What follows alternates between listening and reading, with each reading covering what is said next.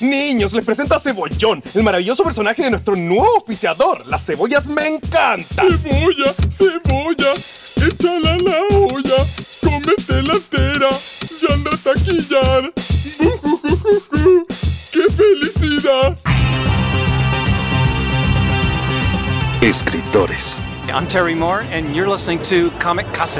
Artistas. Hi, this is John Romita Jr., and you're listening to the Kamikaze Podcast. Hi, this is Mike Mignola, and you're listening to Kamikaze. Hi, this is Eric Powell, creator of The Goon, and you're listening to Kamikaze. Editoriales. Hi, this is J. Scott Campbell. You're listening to Kamikaze. Hi, this is Terry Dodson, and you're listening to the Kamikaze Podcast. Traductores. Hello, it's Kamikaze from Grant Morrison. This is Gary Frank, and you're listening to the Kamikaze Podcast.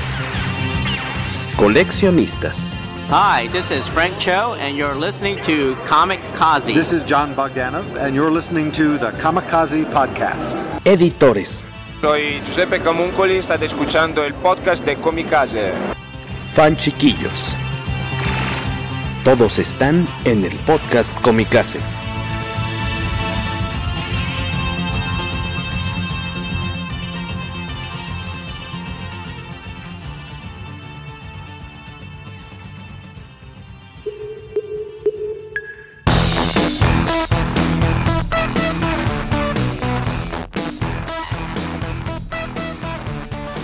Hola, ¿cómo está, señor Beto Calvo? Buenas noches, bienvenido acá al poderoso podcast con mi casa. ¿Me escuchas ahí, Beto? Sí, escucho bien. Perfecto. Gracias a los que están por ahí sumándose a la transmisión. Estamos acá para cotorrear un ratillo en este episodio 232, si no me equivoco. 232 del poderoso podcast con mi casa, como cada semana. Muchas gracias a los que nos prestan sus orejillas para escuchar el podcast, ya sea en las emisiones que tratan un poco como sobre el chisme de la semana, de series, películas, cómics y demás, cuestiones de entretenimiento, incluso también de repente videojuegos cuando le entra, eh, le mete ese tipo de contenidos el buen guaco. Y como en esta ocasión, que es más, este, estará más pues enfocado en, un, en una recomendación, en un título, esta vez eh, elegido por eh, Luis Maggi, que esperamos que ya en unos momentos se una aquí a la, a la transmisión. Tenía por ahí un, un pendientillo chambil este, que lo estaba deteniendo un poco, pero seguramente en un momento más se nos sumará. De este lado está el señor Beto Calvo. ¿Cómo, cómo le va pintando la semana, señor? Pues bien, no, no me puedo quejar. ¿Trabajo? Y sí, sí hay trabajo. ¿Estás traduciendo? Sí. Muy bien, muy bien. Este para Panini, caligrama diagonal. Sí. Ah, qué bueno. Así es.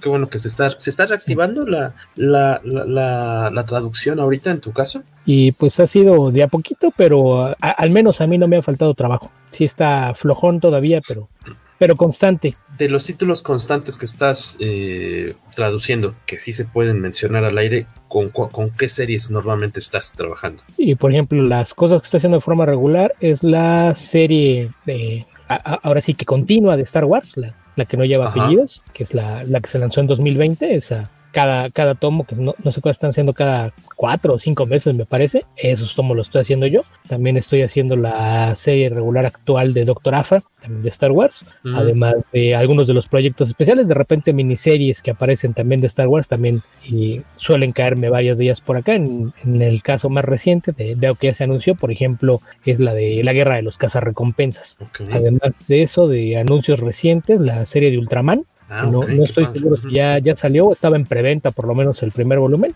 ese también uh -huh. lo, lo, traduje yo y, y, estamos con esa serie también supuestamente como asignación regular. Ese ya es, es, vamos, se publican en puros tomos, ¿no? Ahorita ya es raro ver, raro ver grapas. Sí, en el caso de, de Panini creo que lo único que queda en grapas es lo, las cosas que están sacando de, Star Wars eh, de High Republic. Exacto, que son Porque números dobles, ¿no? como hay muy poco tiempo de diferencia, como está haciendo en Estados Unidos por la cuestión de los eventos y que hay que coordinarse de repente con la gente de videojuegos, rol y demás, mm. ahí sí para, para tratar de manejar mejor los tiempos, ese está haciendo todavía números sueltos, pero creo que es lo único, creo que ya todo lo demás es en tomos. Pues hay que estar ahí al, al pendiente de lo que está publicando Panini eh, con Star Wars y con traducción del buen señor Beto Calvo. Ya estamos muy cerca del, del 4 de mayo también, ¿no? Ya este, ¿Usted lo celebra de alguna forma? ¿Ustedes que lo están escuchando lo celebran de alguna forma? Eh, Yo nunca lo he para, celebrado. Nunca lo ha celebrado, no veo una, no, no, no, es un día cualquiera entonces. En términos generales, sí. Sí, o sea, de, de, repente sí en, en línea pues, compartiría imágenes, pondría Un- algún comentario, post, lo un que sea, tweet, algo. pero de asistir a eventos y cosas por el estilo, no, nunca. Que bueno, no ha habido tampoco, ¿verdad? De eventos. Este, apenas me Pues imagino que este, año. Sí. Tenemos un par de años congelados.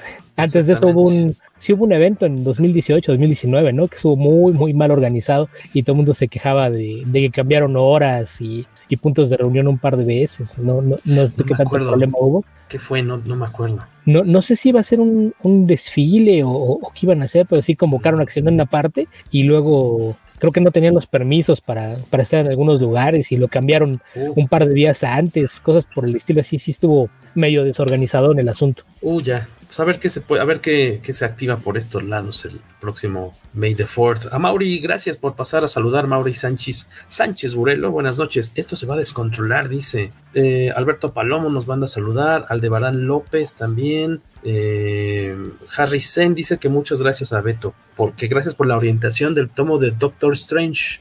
Eh, ¿A cuál se referirá? Ah, es que me mandó una pregunta en Twitter para preguntarme sobre el contenido de un tomo. Ajá. Y por la portada yo no lo ubicaba, ya me dijo qué es lo que tiene, entonces ya, ya le, le comenté qué, qué es lo que tiene, porque creo que quería ver si eran las historias psicodélicas del Doctor Strange, Ok. que es algo que va a sacar es más recientemente, pero es este un tomo con historias de los 80. Entonces Ah, ok, sí, sí, de repente hay algunos elementos ahí medio locochones, pero, pero no la parte psicodélica que, que lo caracterizó al personaje a finales de los 60. Gusto en verte por acá, Harry, buen, el querido Harry Eh, y Rogelio Fortanel, que no falta. Muchas gracias también por estar acá un rato con, con nosotros. Señor, saludos. Hoy estamos platicando de, como ya vieron los que se conectaron o lo que le- los que le están dando play en su reproductor algunos días después de que se grabó este programa, sobre un cómic que, como decíamos, eh, no, lo que queríamos era empezar en la medida de lo posible a tratar de que un episodio sea sobre un cómic o una miniserie, una novela gráfica, y el siguiente episodio del podcast Cómica C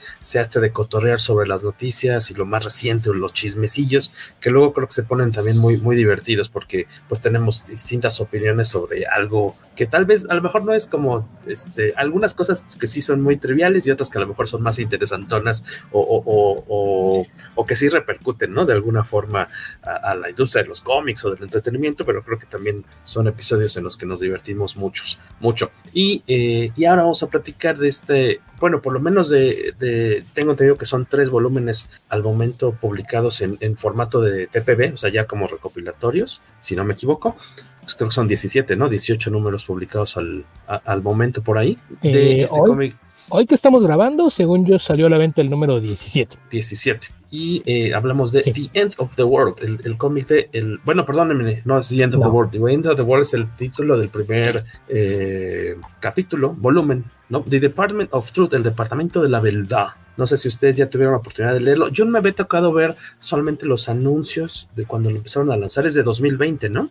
Sí, sí salió a mediados de 2020, no, más bien mediados. Se, sí, sí, a mediados. Por ahí. Eh, estoy este... checando, no, el número 17 tiene ya casi un mes que salió. Lo que salió a la venta hoy es el volumen 3, que ya contiene hasta el número 17. El TPB. Ajá. Entonces, eh, lo, lo, que no sé si se mantiene ahorita como son, bueno, eh, si eh, saldrá un 18, 19, o sea, vamos, es ongoing la serie, me imagino. Sí. Ah, okay. sí, o sea, sí, no, no tiene ahorita un, un, un, final así a la vuelta, no creo que esté no. todavía entonces. No, de hecho, las historias del volumen 3 tienen a varios artistas invitados. Prácticamente cada número es un artista distinto, porque por ahí estaba haciendo otras cosas el, el artista regular, pero se supone que ya se reintegra para el siguiente arco. Oh, correcto. Y este cómic eh, es de eh, la autoría de, una, bueno, de un creador que ha agarrado mucha popularidad en años recientes. Vino a México hace como seis años o algo así, cuando estaba trabajando. ¿Qué era Batman? ¿Batman era Gates of Gotham o en qué estaba cuando vino a, a México? ¿O me estoy no, confundiendo? Tenía en poco, Gates of Gotham, ¿no? En Gates of Gotham era Kyle Higgins, que también ya vino a sí, México. Que, cierto, tienes razón. Y por cierto, me, me, contó chisme de que aquel tenía crédito que estaba coescrito con Scott Snyder y resulta que no, que lo escribió él, pero pues como él era nuevo, le, le, le, le pusieron, como cosa. No, pues digan que lo hicieron los dos. Ah, ok, como para vender, ¿no? Tal cual, sí. para darle para, un para ponerle, para hacer más atractivo el título, sabiendo que Snyder estaba de, de, de moda, pues en lugar de que mandes al matadero al escritor nuevo, pues no, pues digan que lo escribieron entre los dos. Me imagino que ahí hay que, que hacer mucho trabajo de, de contratos y demás, porque ¿qué luego le, le, le, pagaste por usar su nombre o qué? como como si eso? No sé, pero, pero sí está, está difícil. No, en el caso de, de Tanyon, no recuerdo era lo que estaba haciendo en aquel entonces, se me hace que eran los proyectos paralelos, algunas miniseries y cosas así, porque fue cuando salió este tema de la corte de los búhos, de apareció el personaje de Talon. Talon es una creación de, de James Tynion. Ok.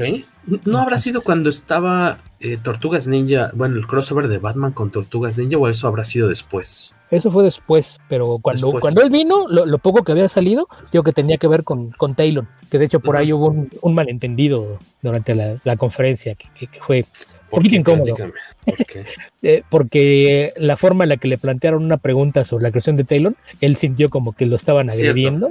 Entonces, sí, me acuerdo ahí, que me dijiste. Ahí sí, hubo que, que, hacer trabajo de no, no, no, fue, fue sin querer, no quería que sonara así. Perdón, perdón, no, no, no era mi intención ofender a nadie. Pero, pero tú, no, fue, tú no eras el que estaba ofendiendo, sin querer, no, sino la, el, no, la persona del público. Eso fue un panel compartido. En ese panel estaban y Graham Nolan, Barry Kitson y James Tynion. Entonces eh, el, el, panel estaba bastante lleno y yo estaba como intérprete, que, que de hecho estaba junto con con Verónica Newman, que era también otra de las intérpretes bastante buena, y también hubo por ahí un momento curioso porque de repente se le borró el cassette y, y me dejó durante algunos minutos tratando de, de lidiar con traducir a, a, los tres y traducirles a los tres lo, lo, que les estaban preguntando, entonces fue, fue un panel bastante interesante, estuvo movido. O sea, un, poco este, movido, pero este, accidentado un poquitín, entonces. Poquito, sí, porque ahí la, la cosa es que cuando tienes varios eh, invitados en, en, el panel, lo ideal es que tuvieras un intérprete para cada uno, para que todo lo que se les dice en español se los pueda decir uno por uno.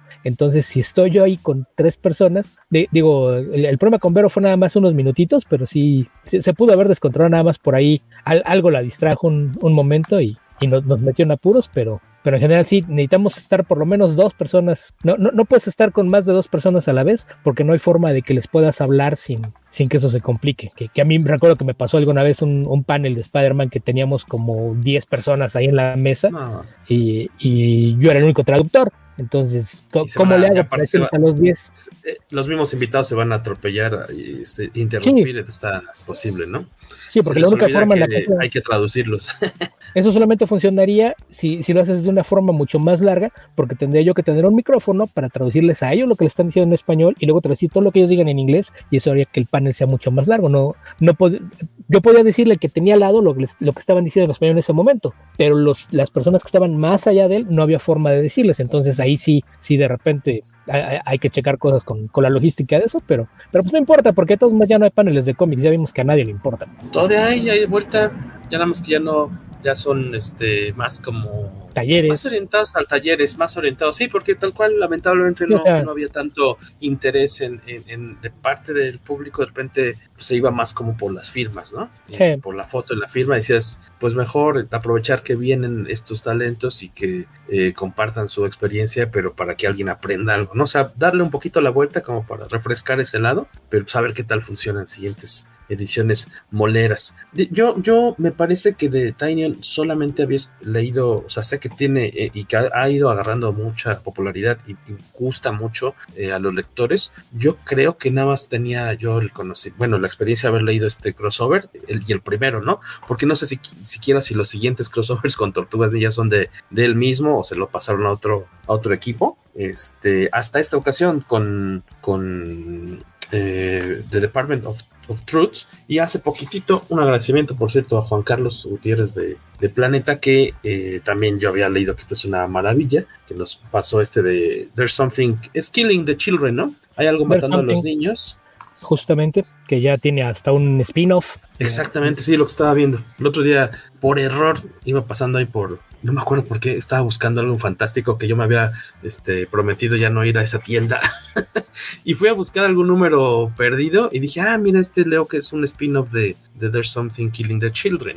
Entonces, ahora sí trataré, sé que ya tiene bastantitos números publicados, pero tiene poco que me regalaron este, este tomo de Planeta Comic, volumen 1, por si están interesados y no le hacen mucho al inglés, pues lo pueden conseguir en, español acá eh, con Planeta. los primeros números, hay algo matando a los niños que tengo que ponerme a, leer ya a la, brevedad, porque dicen que está bastante sabroso. ¿Tú ya lo leíste? ¿Estás, ¿Es de tus lecturas? Sí, desde que salió. De, hecho, a mí con, con Tynion me pasa exactamente al revés, porque como él cuando empezó a, a darse a notar en DC fue durante The New 52, yo realmente no había leído nada, son cómics que a mí me parecen en general de mediocres a malos, casi todo lo que hicieron en los nuevos 52, así es de que yo andaba ahí medio desconectado de, de DC, entonces sabía dónde estaba, sabía lo que estaba haciendo, pero no, no me interesaba mucho y yo empecé a seguirlo por sus proyectos de autor publicados mayormente, la mayoría han salido a través de Boom, si no me equivoco. En The Boom tiene una historia que se llama The Goods, que son más de 30 números. Tiene, eh, ahí es donde está saliendo Something's Killing the Children,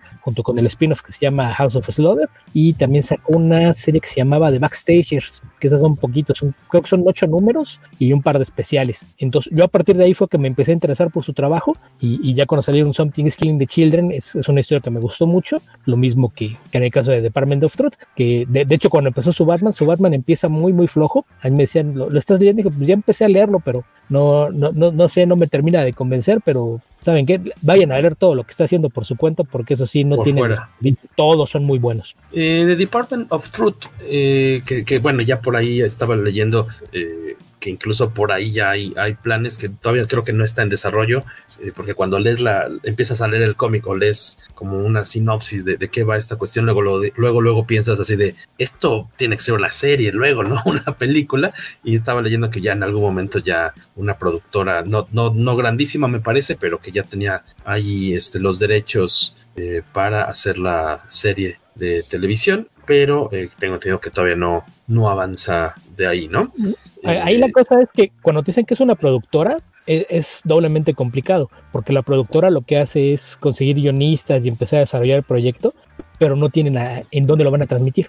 Entonces ahí es como que por partida doble, porque se interesan por tu trabajo y empieza a convertirlo en un proyecto de, de televisión. Pero después de que hagan eso, tienen que encontrar una cadena de televisión o una plataforma de streaming que esté dispuesta a invertir para completar el proyecto. Entonces, eso pasa con muchas veces que de repente te anuncian, no, pues la productora propiedad y a veces hasta está ligado a algún actor o algo por ahí, ya adquieren los derechos para, para tratar de convertir esto en una serie. Sí, pero e, es como cuando te encargaban el piloto de una serie. Una cosa es que tú tengas ya el inicio y otra es que haya una cadena o los inversionistas interesados en hacer que eso, eso siga. Y a veces el tamaño no importa, porque a veces puede ser incluso que eh, quien se haya interesado sea directamente una plataforma o un estudio y aún así no, no hay ninguna garantía de que llegue a buen puerto, ¿no? Digo, hay, checar noticias recientes, ve lo que pasó a Jeff Smith con Bone, o sea, tres veces que le tiran el proyecto.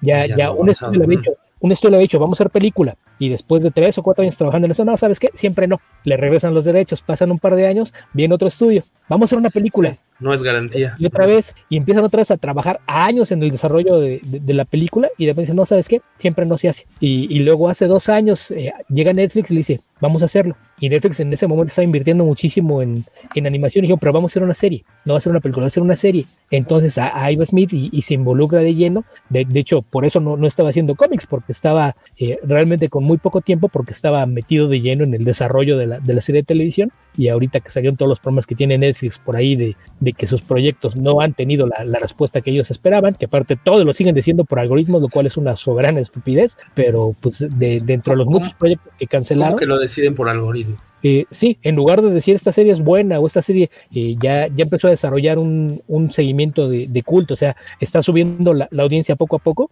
y todos los números con los que ellos empezaron a trabajar eh, les daban los patrones de crecimiento que tenía que esperar la serie. La cosa es que todos esos algoritmos ellos los programaron para cómo debe funcionar tu serie, todo eso lo desarrollaron cuando no había plataformas de streaming, eran los únicos. Ahora que está lleno, aquí en México tenemos, creo que son seis, en Estados Unidos son como 15 plataformas de streaming. Entonces, no es posible que estés esperando que una serie que produces siga con ese crecimiento exponencial de audiencia cuando la gente tiene muchísimas más. Tantas opciones, claro, claro. Entonces, más, bien debería haber ya una planeación un poquito más eh, pensando en la experiencia de gente de televisión ¿Qué, ¿Qué, tanto puedes esperar crecer en esa temporada? ¿Qué tanto es saludable que, tu serie mantenga y qué tanto necesitas que crezca? O si empieza a perder, ¿hasta dónde te puedes permitir que pierda audiencia antes de que realmente tengas que pensar en cortarle la cabeza? Entonces, el problema que eso se está dando es que en este momento lo que tienes que preguntar es, ¿volverás a ver una serie que tenga más de cuatro o cinco temporadas? Porque para el, el modelo de negocios que está usando Netflix, es imposible que una serie pueda sobrevivir varios años. No, no hay forma de que sostenga el crecimiento que le están exigiendo. Entonces, eh, eh, entre eso y que la animación es cara, y fue, fue de lo primero a, lo que le dieron crán, se, hicieron de la cabeza de, del departamento de programación infantil que por default se, se llevó en, en, entre las patas a, la mitad del departamento de animación y cancelaron montones de proyectos, incluido Bone.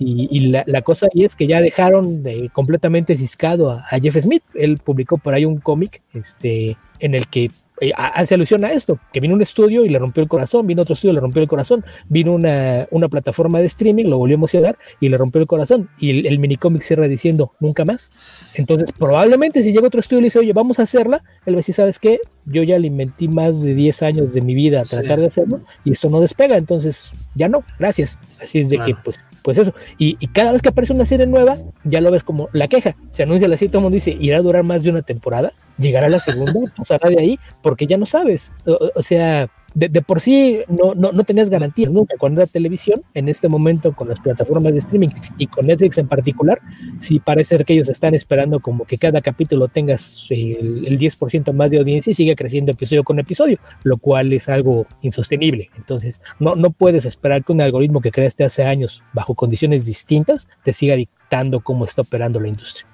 Y dice Adrián, ¿a qué granados? Hola a todos, primera vez que los veo en vivo. Oye, pues muchas gracias por estar por acá, Adrián. Primera vez que te vemos nosotros a ti también. Así que ya, bienvenido, ya, ya quedó ahí tu saludo registrado en la historia pod, podcast cera Y eh, Beto, en, en ¿cómo, cómo, para ahora sí que antojarles a quienes no le han entrado este cómic, ¿cómo puedes en, englobar la, idea principal, la, trama principal de esta, de esta serie. Decías, se está publicando apenas eh, hoy que estamos grabando, salió el tercer tomo recopilatorio. Eh, de hecho, si quieren entrarle después de leer, de escuchar este primer episodio, Image tiene eh, ahí, si se, se, meten al sitio de Image, tiene el primer número de, de forma gratuita, si lo quieren eh, leer, para ahí cotejar un poquillo lo, lo, que se diga en este episodio y para que se les antoje, porque aparte creo que el TPB, el primero está en 10 dólares, algo así, está a un precio bastante atractivo.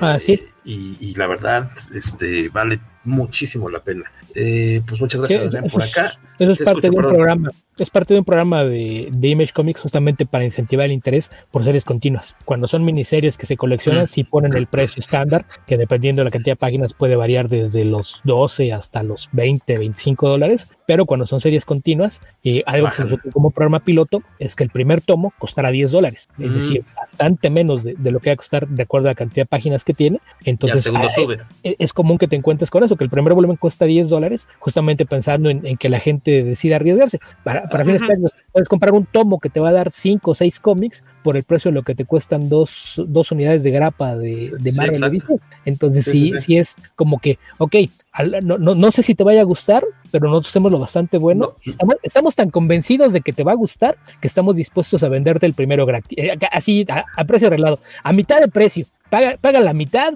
llévatelo y te va a gustar tanto que seguro regresas por los que siguen. Entonces es, es, es una iniciativa que les ha funcionado, tiene varios años que funciona así. Esto no es, eh, no es algo que le impongan a nadie, es, es una propuesta que ellos le hacen y con, con la muestra de que en series anteriores ha funcionado, le presentan la propuesta a, a los autores, que son a, a, fin de cuenta quienes toman las decisiones sobre su material, y ya estos deciden si le entran a este programa de primer tomo barato o no. Y, y en este caso, pues Taño fue de los que dijo, sí, sí, vamos a, vamos a entrarle. Y la serie, pues le, le, ha ido bastante bien. Digo, a nivel crítica también se ha llevado bastantes elogios. Y, y, la cosa, como decías, es que no le arriesgas como lector, no, no sientes que no arriesgas demasiado dinero, porque total, si no te gustó ese primer tomo, dices, bueno, me costó 200 pesos, o sea, no fue tanto, ya le paro ahí, no tengo que, no es de chale, gasté 400 y es una cochinada. Pero... Y es una historia completa, más allá de que se pueda quedar en continuación o lo que quieras, claro. te cuento una historia completa. O, o, o sea, si es una historia de, de, detectives, por lo menos va a resolver el primer caso. Mm. Y sabes que hay historias después de eso,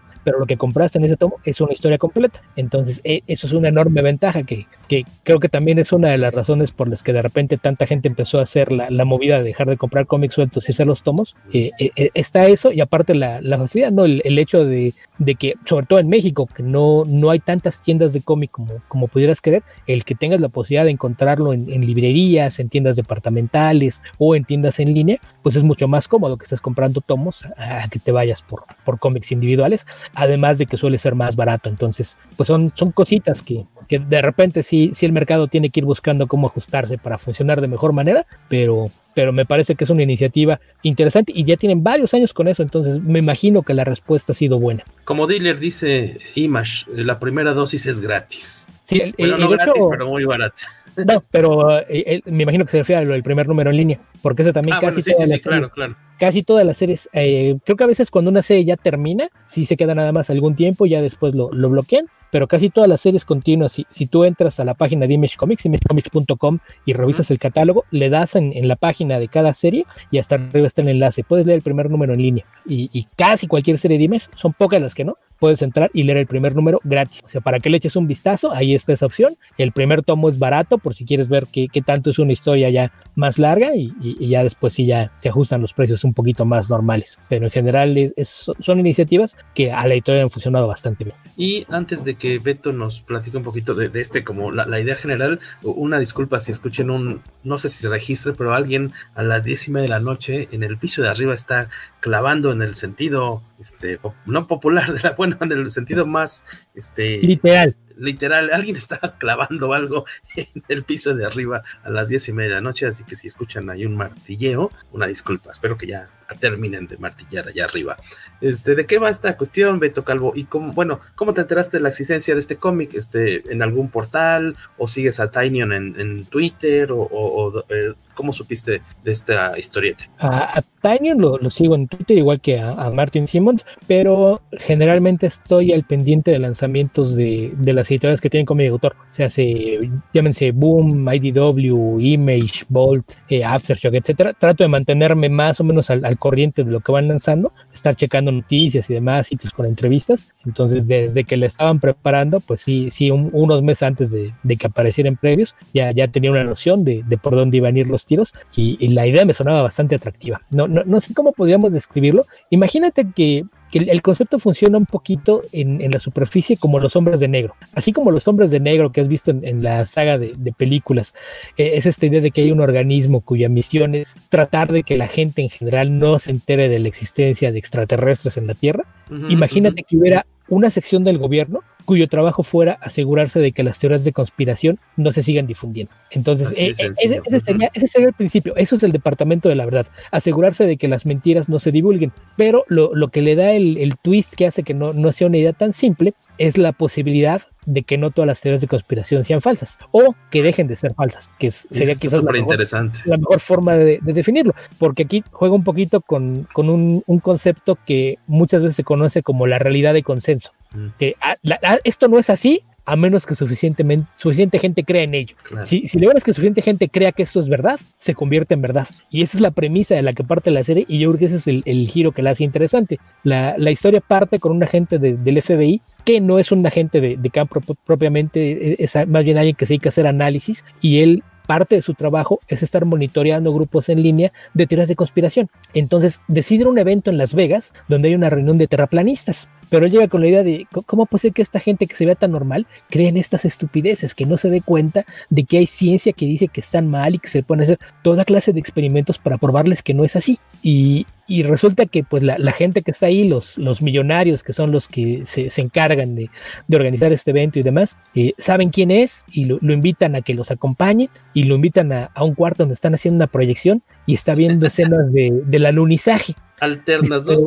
Como detrás de cámaras los ángulos son raros y, de repente me doy cuenta, es, es como si hubiera habido otra cámara filmando y de repente te hace un encuadre y al fondo, en, la superficie de la luna, hay un tipo de traje tomando café de, una taza de, cafetera, un vaso de cartón. Y, la gente se empieza a sí, lo sabíamos, era mentira. E, entonces, pero, pero esto, o sea, es, una mentira, o sea, ¿cómo, diablos puede existir esta, esta filmación? Entonces le dice, no, esto, esto, es solo el principio, espera que te mostremos todo lo demás que hay. Y lo invitan a que se vaya con ellos en un viaje este fin de semana y es, es hay una situación bien, bien, bien extraña, pero, pero sí, yo creo que es, todo eso pasa en el primer número. si, si lees el primer número y no te engancha, pues ya olvídalo, no, no, no hay que hacer contigo, no, no te va a interesar la serie, pero, pero es uno de esos primeros números que hace todo lo que debe hacer un primer número. Te presenta el personaje principal, te explica el, el concepto base con el que va a funcionar la historia, te crea un conflicto y te engancha. Eh, entendí bien o eh, resulta que estas imágenes que están viendo en la,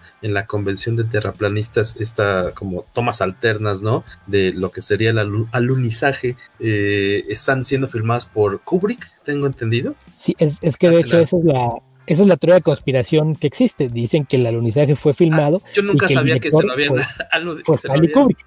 Sí, sí eh, eh, eh, esa es la teoría de conspiración como tal, que es una película de Kubrick. Ah, ok. lo de Kubrick nunca lo había escuchado. Entonces, lo, que, hacen es. Sí hice directamente esa referencia. Ajá, está buenísimo. Yo cuando terminé de ver el primer, de leer el primer número, literal sí fue un ah cabrón. O sea, porque es muy sorpresivo el, final de ese número. No se los vamos a echar a, perder ahorita para que por lo menos puedan leer el primer número gratis. Sin, sin esa, sin arruinarles esa sorpresa. Cuando descubres al director del departamento. Sí, porque hay un momento en el que sale casi durante buena parte del cómic el, director de este, del departamento de la verdad. Y de repente cuando te revelan quién es, dices, ah, caramba, quiero saber cómo es que él es quien dice que es, ¿no? Este, que al menos a donde yo llegué todavía no sé más del personaje, mucho más, pues no, no se ha revelado. Yo llegué ahorita al número 7, si no me equivoco, 7 de, la serie, este, pero muy, muy entretenido. Por ahí decía uno de los chicos aquí en el, en el chat que, pues el mismo Palomo me parece, sí queda claro, dice que cuando leyó el cómic le recordó a Tercer Milenio con Jaime Maussan. Sí, seguro es el cómic favorito de, Jaime Maussan y de Fox Mulder.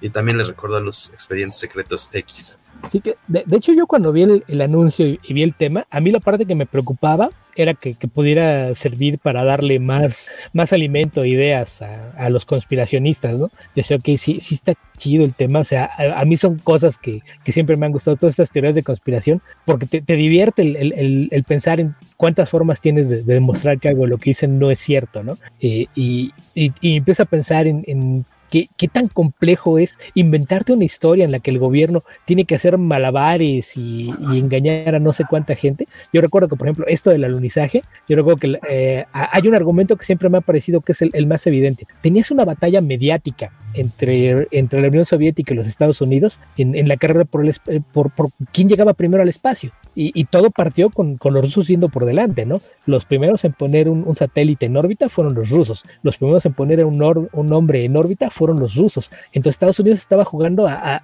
pues te tengo que alcanzar, ¿no? Tengo que acelerar mi programa para que esto realmente sea una carrera y, podamos ver quién es el, más chido. Entonces, de repente te, encuentras con que dicen, no, no, es que pues, obviamente no, no los iban a poder alcanzar y entonces decidieron fingirlo. Con la gran cantidad de espionaje y contraespionaje que había entre las dos naciones, ¿tú crees que si fuera falso, no se habría filtrado algo y los rusos de inmediato lo hubieran filtrado para que ridiculizado a, su rival, ¿no? Sí. O, sea, ese es el argumento más, más simple y sencillo. ¿Quién, quién ¿Qué ganarían los rusos permitiendo que la mentira perdurara? Nada, era en su beneficio exponerla. Entonces, sí, sí, sí es, es, de esas teorías de conspiración que dices, da, y, luego cuando te empiezan a hacer análisis de fotos y demás, recuerdo que me daba mucha risa que cuando se cumplieron, que, creo que cuando fueron los 50 años, o, quizás menos, no, no fue más tiempo, ha sido, cuando fueron creo que los 40, eh, por ahí recuerdo que la, UNAM incluso había organizado eventos y salió Julieta Fierro así, eh, con, toda la paciencia que la caracteriza, a, decirles, a ver, ahí les con manzanitas, esto funciona así,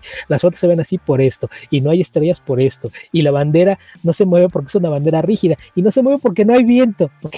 Y, y, y con masitas explicarles, a ver, tus fotos se ven así por esto, y esto se ve así por esto, y esto se ve así por esto. Ya, ok, si, escuchas todas, todas esas indicaciones y tu sentido común no te alcanza para más, es evidente que no hay razón en el mundo que te vaya a convencer, que es, algo que, si, alguna vez te tuvo a platicar con alguien que tenga una, una idea de estas teorías de conspiración, algo que te queda claro después de unos minutos es que no importa cuántas evidencias le presentes, cuántas, cuántos argumentos racionales le, le des, jamás lo vas a hacer cambiar de opinión. E, e, es alguien que ya es, es un dogma, es, es una, una forma de vida, es como su religión, no hay nada que lo vaya a convencer de que está en un error. Entonces, e, eso es lo que para mí de repente hace que, el tema sea tan, tan interesante y tan atractivo. Y entonces, cuando yo vi por dónde iba el concepto, lo que me preocupaba es que se fuera a convertir en que en el afán de construir las historias le fuera a dar material a, toda esta bola de loquitos para decir, ven, ven, que, tenemos ahí está. Que reactivara de cierta forma algunas creencias, ¿no? Sí, o, sea que lo quisiera también su trabajo de investigación para plantear las conspiraciones. Quieran, ven, ven, alguien ya se puso los cabos y sí funciona. Entonces, la forma en la que te lo presenta y, jugar con este concepto de, de, la realidad de consenso, de pues es que el peligro es que si eso se difunde lo suficiente y suficiente gente cree en eso, se altera el mundo, se convierte en realidad. Sí, eso está eh, súper eh, interesante. Eh, esa es la parte que, es la que más te gusta y te pone un ejemplo, ¿no? Que están discutiendo sobre el asesinato de Kennedy. Dicen, la razón por la que esto no ha cambiado es porque sí todo el mundo dice que es una, es una teoría de conspiración del gobierno. Pero hay muchas variables. hay muchas. Hay los historias fueron los cubanos, fueron los y, este, fue, el, fue el FBI, fue una, una riña entre candidatos. Entonces, hay tantas versiones que entre los mismos conspiranoicos se lo reparten y no hay lo suficientes que crean una sola de las versiones como para alterar la realidad. Entonces, e, e, es, algo que, que, resulta bastante interesante de, cómo lo ha planteado eh, desde el primer número Tanyon y la forma en la que ha ido explorando, porque de repente se mete con muchas otras de estas teorías de conspiración, ¿no? Pero hay un número que, yo, yo, creo que es de, de los más complejos y, de esos que sí, eh, eh, es una historia que tiene, tiene mucho ponche emocional. La, la, madre del niño que murió en un tiroteo en una escuela, ¿no? Que está lidiando con, con estos idiotas de, de Breitbart. es como, como el número 4 por ahí, ¿no? Creo. Creo que es el 3, si no mal recuerdo. Ajá. y de, de, hecho, el, el locutor de radio, que fue el que empezó con esta idea de que todos eran actores pagados y demás, es este Alex Jones. Eh, lo demandaron, ya perdió no sé cuántas demandas, le debe miles de dólares a las familias de, algunos de, las víctimas de esos tiroteos, porque él se la pasó diciendo que, eran actores pagados, que, que, nunca hubo tiroteos, que nunca hubo niños muertos y cosas por el estilo. entonces, pues tú lo ves así en las noticias y, y, no le prestas mucha atención y la forma en la que te presenta la historia desde el punto de vista de la madre de uno de los niños y cómo de tanto que le repiten que todo es falso, ella misma se empieza a cuestionar de repente empieza, a, dudar de su propia versión de la historia, ¿no? ¿no? me acuerdo lo que pasó ese día. O sea, no escuché el teléfono con la llamada de mi hijo porque estaba distraída o porque me dijeron que no lo tenía que escuchar, pero necesitábamos tener un mensaje grabado. E, e, entonces, toda esa forma en la, que te va a presentar las historias desde un punto de vista que te permite identificarte con los personajes, yo creo que es lo, que le da ese saborcito extra especial al, cómic. Y aparte el arte creo que es extraordinario. Es, es, algo en el caso de, Martin Simmons es, un artista que yo lo conozco por cuatro series y en las cuatro dibuja distinto dependiendo de, la historia que te está contando, tiene un estilo completamente distinto. Eh, si, quieres un contraste, quien, quien ya le ha hecho un, vistazo al arte o puede verle, eh, ya sea que vayan a ver a, la página de Image el número uno o si buscan imágenes de Department of Truth, probablemente las únicas referencias para, para, ese estilo de arte sean algunas de las novelas gráficas que hizo eh, Dave McKean con, con en los 90 o mucho de lo que estaba haciendo con cómics pintados Bill Sienkiewicz a finales de los 80 o principios de los 90. Yo creo que ah, visualmente yo creo que son los, los únicos dos referentes de, de, algo que se vea similar. Y, y si en cambio buscas un, un cómic que, que, hizo que se llama Friendo, es un estilo radicalmente distinto, no, no, no tiene nada que ver. O sea, la clase de cosas que, que, si no vieras el nombre, probablemente no creerías que es el mismo artista el responsable de los dos cómics. Entonces, Porque en este cómic en especial se ve como algo más este, como tradicional, ¿no? Como técnica. Bueno, como unas, o sea, no, no, no sé, no tiene la, apariencia de ser como ilustración digital, sino eh, pintura, vamos, ¿no? Y hay como unas mezclas de técnicas.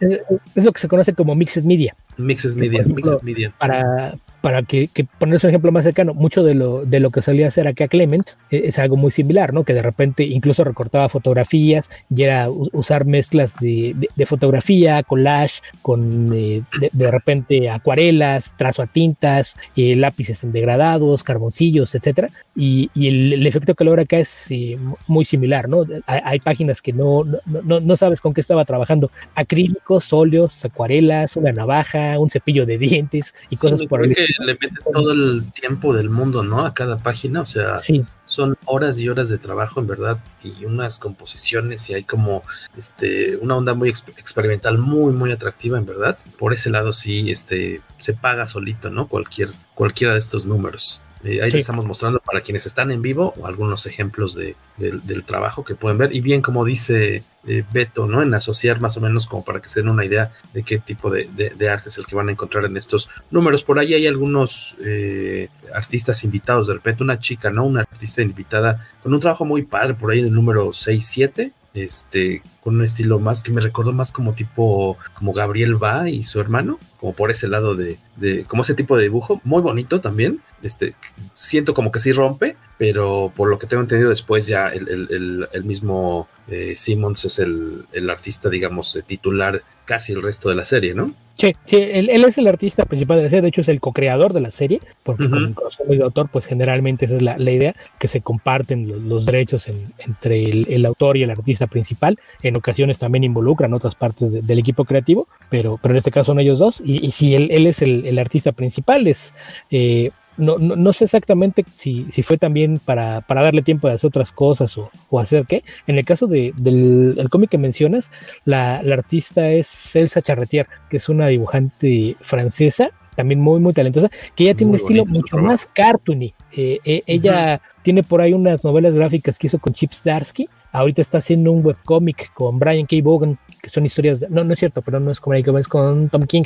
Están haciendo unas historias de romance que aparte se puede leer gratis. Te suscribes a, a su Substack y su Substack de forma gratuita te mandan, eh, creo que es cada semana, un, un capitulito del cómic, son como 10, 12 páginas. Entonces es, es, es una, una artista que, vale mucho la, la, pena seguirla y además tiene un canal de, de YouTube en el que hace, hace unas cosas bien interesantes porque de repente se pone a analizar la narrativa en una página o la composición. Por ejemplo, hay, hay un video en el que se agarra un número de, de Hoka y se pone a desglosarlo, cómo está hecha la composición en la página para hacer que, que las viñetas te vayan narrando la historia y cómo está diseñada eh, cada una, una, de las imágenes en, en, una página para hacer, ir, ir, guiando la vista del lector sobre la misma. Uh -huh. Entonces es, es, es, muy interesante todo eso que, que hace esta, esta, artista que ella, como ya, ya mencionaba, es muy, muy talentosa y, y la, la, verdad es que y la mayoría de los artistas invitados son, son bastante buenos.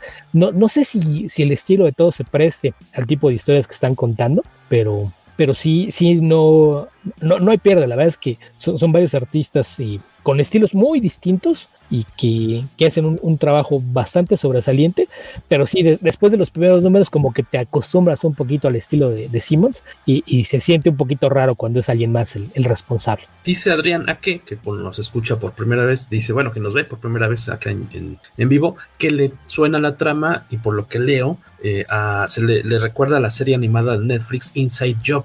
Yo no había escuchado de ella desde 2021. Inside Job es una eh, animación, pero... Uh -huh ese es un poquito más cercano en tono a lo que sería Hombres de Negro, porque es más en, tono de comedia oscura, pero con un poquito más adulta. Entonces no, no, no va tanto por ese lado. O sea, lidia con algunos temas similares, pero es, es muy distinta la forma en la que los explora.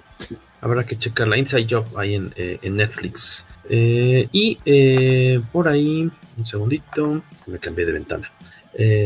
Ta, ta, ta, que me parece que por lo que entiendo hay un episodio de nuestro amigo, del podcast de nuestro amigo Héctor McCoy dedicado a esa serie, por lo que entiendo dice Alberto Palomo, un episodio de, de la ciencia a la ficción, o no sé si lo está sugiriendo o si ya salió uno eh, al respecto, pero échenle un, una o dos orejas. Mm, no dice que lástima, no crees que haya salido, no dice Beto no, porque, porque sale Beto uno de cada dos episodios, ya me habría dado no, cuenta. No, no, uno de, uno de cada tres más o menos. Ah, bueno, no, lo, lo que pasa es que... Eh, ahí por el tema de, audiencia, él, él, sí prefiere irse un poquito más a, a, cuestiones de cine y televisión porque dice que cuando han sido cosas de cómic como que sí tiende a haber menos interés. Entonces, por, por eso no, no creo, sí, sí, me, se, se me haría raro, aunque sí, sí creo que valdría la pena explorar las posibilidades con esto y, y enseñar a la gente que pues, no, no nada más es lo, lo, que pueden ver en una pantalla, ¿no? Que también hay muy buenos cómics de ciencia ficción, pero, pero sí me, decía que le, le, preocupaba de repente un poquito, que, que, no parecía haber suficiente interés por temas que fueran de cómic. Y, y, curiosamente, aquí en el mismo podcast Comic se pasa lo mismo, ¿eh? Curiosamente, cuando es de cómic solamente lo escuchan menos. menos que cuando hablas de la película del estreno, ¿no? Es, es, lógico, pero dices, uy, así de, eh, como que baja un poco ahí la pila, ¿no? De repente Sí, sí, en el comercio nos pasa lo mismo. Y, sí. y, vamos, nosotros somos especializados en cómic, entonces, más bien, más bien nosotros, como que ya tenemos una audiencia más o menos estable, o sea, ya, sí. ya tienes más o menos un parámetro de cuánta gente te escucha, y más bien cuando hablamos de películas, se dan picos, como que se disparan claro. a, a, los que les importan un cacahuate los cómics y nunca nos vienen a oír, ahorita Ahora sí, sí vieron Dice que qué lástima que no llegó Luis. Le estoy mandando un mensajito, de hecho, a Palomo. Dice qué lástima que no ha llegado don Luis Mayo, experto en acuarelas, sí, para que nos diera su opinión sobre la, técnica utilizada eh, para, esto, para este cómic. Esta cuestión de, de, cómo planteaba Beto, que, que lo interesante de, esta historia es que, que te plantea eh, el poder que puede tener eh, pues, la, las ideas o tanto mm, eh, eh, las verdades como las mentiras, o sea, porque una mentira, como dicen, repetida mil veces o cuántas veces, entre más crean, las crean, y que de seguramente hay, hay cosas que, que, que hemos leído o visto en las noticias o que conocemos. Puedes, ¿Qué? Perdón. Te puedes, te puedes, remitir al teorema de Constanza. ¿Cuál? Ah, de, de George Constanza o de quién. ¿Cuál sí. es el teorema de George Constanza? No, no, no, no, ¿No te ha tocado ver el episodio en el que tiene que ir a hacerse una prueba de polígrafo? No, ah, chido, no, no, creo que no. no. George, sino Jerry. No, no, no me acuerdo qué es lo que pasa, que tiene que ir a declarar a la comisaría y le van a hacer una prueba de polígrafo. Y está muy nervioso porque le dijo una mentira al policía. Es una mentira hasta cierto punto inocente, pero, pero sabe que se va a ver muy mal si en las pruebas sale que mintió. Entonces, como se supone que George es mentiroso por naturaleza, dice, pero tienes que ayudarme, ¿qué, qué hago? Y dice, no, no, es que no, no es un talento que te pueda enseñar, o lo tienes o no lo tienes, así nace. Dice, lo, único que te puedo decir y es, úsalo si puedes, no es una mentira, si tú lo crees. Ándale, está buena, no es una mentira si tú lo crees. Y esta cuestión de, de cómo eh, entre más personas estén convencidas de que algo que tal vez sea totalmente falso, es cierto, le, es la versión que se va a quedar al final del día, ¿no? Es la que eh, se va a narrar, va a quedar en los medios y muchas cosas seguramente ya nunca se supieron en, en realidad, ¿no? O sea que me, me, refiero a que debe haber pasado muchísimas veces en la historia de que la, la, la historia real que, que, que, que, conocimos por los medios o lo que sea, o, o en un libro o lo que en la escuela, pues en verdad es una versión no tan... Siempre. Y que a lo mejor nunca lo vamos a saber, ¿no? Y nunca lo vamos a saber. O, o sea, es como te dicen, ¿no? La historia la escriben los ganadores. O, o sea, sí hubo una guerra y, y, cuál es el registro que existe de la guerra, pues el que autorizaron los que ganaron. Entonces sí. no, no, no sabes realmente qué condiciones se dio. Y, y de repente se, se, dan casos, ¿no? Que aparecen de repente textos y te encuentras con recuentos de historia que contradicen algunas cosas o que te dan información que, que no salía, ¿no? Yo me acuerdo que de los primeros ejemplos que, que yo aprendí cuando empecé a leer mucho por fuera de la escuela, que dije, ¿saben qué? Yo aprendo más por mi cuenta que con lo que me enseñan en la escuela. Recuerdo que los primeros casos fue cuando empecé a encontrar más información sobre la batalla de Puebla. Okay. Que, siempre te dicen, no, Ignacio Zaragoza, el gran héroe, y dice, si cuál era su preparación militar, o sea, como que hubo, mucha estrategia de por medio, ¿no? Y ya de repente le empieza a buscar en libros más que no son libros de texto para escuela, sino de historiadores ya de, carrera y, de alto nivel, y te das cuenta de que pues, en realidad todo el plan, toda la planeación de la defensa la hicieron militares de carrera, ¿no? Empezando por Porfirio Díaz y, Miguel Negrete. Entonces, ok, entonces, ¿por qué la, la, versión oficial es que el chido era Zaragoza? Si Zaragoza, pues nomás era el, ahora sí, el que posaba para la foto. Y, y pues es algo que seguramente ha pasado muchísimas veces a lo largo de la historia y no, no tienes forma de, de, saberlo, ¿no? A lo mejor te puedes encontrar de repente recuentos que dicen que fue distinto, pero ni siquiera tienes forma de saber si ese recuento distinto es la verdad absoluta o es otra parte de la verdad o, qué combinación de, cosas se da. Y, eso es parte de, de las cosas con lo, con lo, que juega aquí, ¿no? Esta idea de que no, nunca tienes acceso a la, a la, historia real. Y cuando están las teorías de conspiración, esto de que empieza a haber versiones, pues to, todas chocan y, y, se contradicen, y a lo mejor te puedes encontrar cosas que sustenten que, ah, es que esta es la buena, pero no, pero es que si, si pasó esto, entonces a lo mejor la buena es esta otra. Y, y, juega un poquito con esa idea de la percepción de la realidad. Y otro tema que me parece que es manejado de forma muy sutil, pero es muy importante, es el papel de los medios en la creación de, de una percepción generalizada, ¿no? Porque te, te lo plantea primero incluso con, con, los periódicos y la prensa tradicional, pero te hace muchas menciones a cómo cambiaron las cosas eh, a partir de la creación del Internet. Sí. Entonces, sí, sí, me parece que hay por ahí varias cosas, e incluso si le quieres ir a, a, cuestiones mucho más elementales, esta idea también de, de, que hay otra organización secreta que está tratando de hacer lo contrario, a nivel estructura, ¿no? Ajá, a nivel estructura me recuerda un poquito a lo que era en Planetary, que tenías como, como opuestos a Planetary y a The Four, que unos tratando de, de, revelar la historia secreta del siglo XX y los otros tratando de encubrirla y utilizar todo lo que encontraban para sus propios fines. Y Exacto. aquí te encuentras con algo parecido, ¿no? Y, y, ya que te planteó la idea de que es que la realidad se puede alterar si suficiente, si suficiente gente cree en eso, eh, parte de, de, la razón por la que el departamento de puede operar es que la gente no sabe que existe. Entonces, al, parecer, te, te da a entender que el plan de, de, los Black Hats es exponerlos, que la gente sepa que existen, porque una vez que la gente sepa que existen, van a empezar a contar historias. y si cuentan historias, ahorita que pueden dudar de todo. Si la gente empieza a contar historias, puedes, puedes hacer que también sea una manipulación de la realidad. ¿Cómo vas a operar? ¿Cómo, ¿Cómo puede una organización operar para tratar de preservar el mundo tal y como es si sus acciones pueden depender de, que, de lo que la gente piensa que hacen? Entonces, ahora sí que la, la, pureza de su trabajo depende de que la gente no sepa que existen. Si la gente sabe que existen, empiezan a circular historias. Y aquí lo, lo primero que aprendiste en, en, la forma en la que te plantean la historia, las historias son peligrosas. Sí, exacto. Y como decía Beto, está esta, esta contraparte, lo, lo, que son los Black Hat, que por ahí del número 5 o 6 ya se sabe un poquito más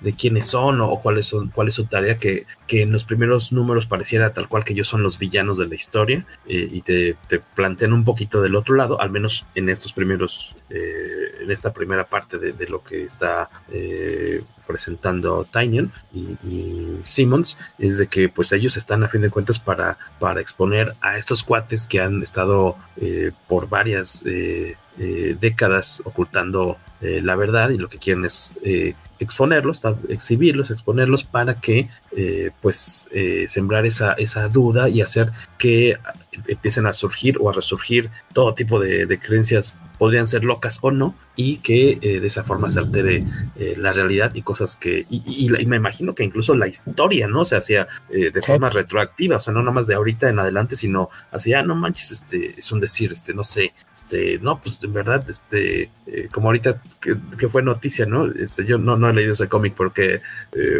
estuvo ahí, no, no fue un tema candente ni nada, pero cotorrón que estuvo en, en redes sociales que, que, en algún número reciente de X-Men decían, presentaban a Jesús como mutante, ¿no? Decía así, bueno, y si uh -huh. Jesús en verdad era un mutante, dices, madres, entonces si, si históricamente pasar eso hacia atrás, pues cambias la historia de, de, de la humanidad, ¿no? O sea, tampoco es la primera vez, o sea, sí. recuerda que ya hay teorías de que era extraterrestre claro. o de que era un viajero del tiempo, alguien que llegó del futuro al, al pasado. Entonces, o sea, las ha habido, pero, Ajá. pero si pero, mucha gente lo creyera en verdad, dices, Ajá, no, pues, se, la, la, la, misma, la misma iglesia pues ya deja de tener un sentido, ¿no? Eh, y si se trata de cambiar la historia o escribirla de acuerdo a tu conveniencia o adaptarla, pues la iglesia es el perfecto ejemplo. O sea, cu ¿cuántas veces no, no, no de repente eh, por ahí alguien decía que, que, que, que, no lo creía? Y pues sí hay eh, registros, ¿no? De, de, que si ves una Biblia publicada hace 600 años, pues hay, hay algunas ligeras variaciones en la forma en la que se presentan las historias y ¿y cómo por qué? Se va cambiando, sí. se va altera, modificando. Por... Versión corregida y aumentada de, de acuerdo a lo que nos convenga. Este, por ahí, eh, y también mencionar, por ejemplo, aquí el, el, el, personaje principal, este, ¿cómo se llama? Cole. Eh, Cole, Cole Turner, este agente, también tiene ahí una bronca como un, un, una especie de, de, trauma, ¿no? De trauma infantil, un monstruo eh, que él mismo no sabe si es imaginario o si sí lo vivió, empieza, o sea, también lo, lo duda porque pues todo el mundo le ha dicho que, que, no existe, ¿no? Es que es parte de lo mismo. Porque además pero... ahí, ahí, el tema es que ese es, un, es una teoría de conspiración que es de, de las más viejas en, que, que, ganaron fuerza en los Estados Unidos. Eso, eso partió en los años 70, que lo que se conoce como el, el pánico satánico, que de hecho en, en México nos cayó de rebote por acá también eh, de, de, repente se, se, daba esta idea de que todo mundo, no, no podías ver a alguien raro porque no, no, es que esos son parte de un culto satánico que están tratando de pervertir a la juventud y demás. Y, y, es algo que, por ejemplo, en, en los 70, para que te una idea, eh, mucha de la resistencia a los conciertos de rock venía justamente de eso, que la, la, idea era que todos los rockeros eran parte de ese culto satánico que estaban tratando de pervertir las mentes de los jóvenes. Entonces, toda la, esta noción de prohibir los conciertos a, a, en México venía un poquito de eso, que era, era parte de, de los ecos del pánico satánico que había en, los Estados Unidos y, y pues re, resulta que Cole cuando era niño pues fue parte de esto, ¿no? Que, que decía que eh, la, el, el, rumor era que los maestros eh, de repente se, se almorzaban un bebé enfrente de los niños y decían, no, que no, los obligaban no a comer también, ¿no? De... Ajá, pruébalo, ándale, te va a gustar y no le digas a nadie. Y, y después eh, termina convencido de que todo era un sueño, ¿no? Y la cosa es que de, repente cuando, cuando se da cuenta de, de, que lo que él vivió justamente podría ser parte de una de estas teorías de conspiración, pues es algo que lo, lo, atormenta, lo, lo tiene inquieto. Es la razón por la que eh, está en los archivos en el sótano, que aparte la, la, forma en la que están los archivos también es, es bastante curiosa, eh, en particular con, con el que lleva registros de las cosas más viejas. Y, y pues sí, ahí el, el, shock que tiene cuando se encuentra con que en las entrevistas con, con niños más recientes aparece la misma figura que él, él, creía haber imaginado cuando era niño. Pennywise, ¿no? Así de, ay, no me lo imaginé, sí, podría existir porque más vive en, el, en la mente, ¿no? En, el, eh, en la mente de otras personas. Que aparte esa es una, una noción... Eh, que varios, varios sectores de, de horror la, la, comparten, ¿no? En particular creo que Stephen King ha sido bastante más útil con cómo lo usa, pero por ahí en entrevistas ha, ha comentado, ¿no? Que de, no, no, no, recuerdo qué, qué fue lo, lo, que estaba en una, una, discusión en línea que alguien decía, se han, se han puesto a preguntarse qué pasaría si Randall Flagg y Pennywise se conocieran Randall Flagg es el, la, entidad de The Stand y, y, se metió a la conversación de Stephen King, o sea, eran fans comentando sus obras. ¿Se, ¿se imaginan qué pasaría si Randall Flagg y Pennywise se conocieran? O sea, y si fueran parte de, de un mismo plan. Y entró Stephen King así nada más como, ay, les va una bomba para que se pongan a discutir en serio. Y a nadie se le ha ocurrido pensar que pudieran ser la misma entidad. claro.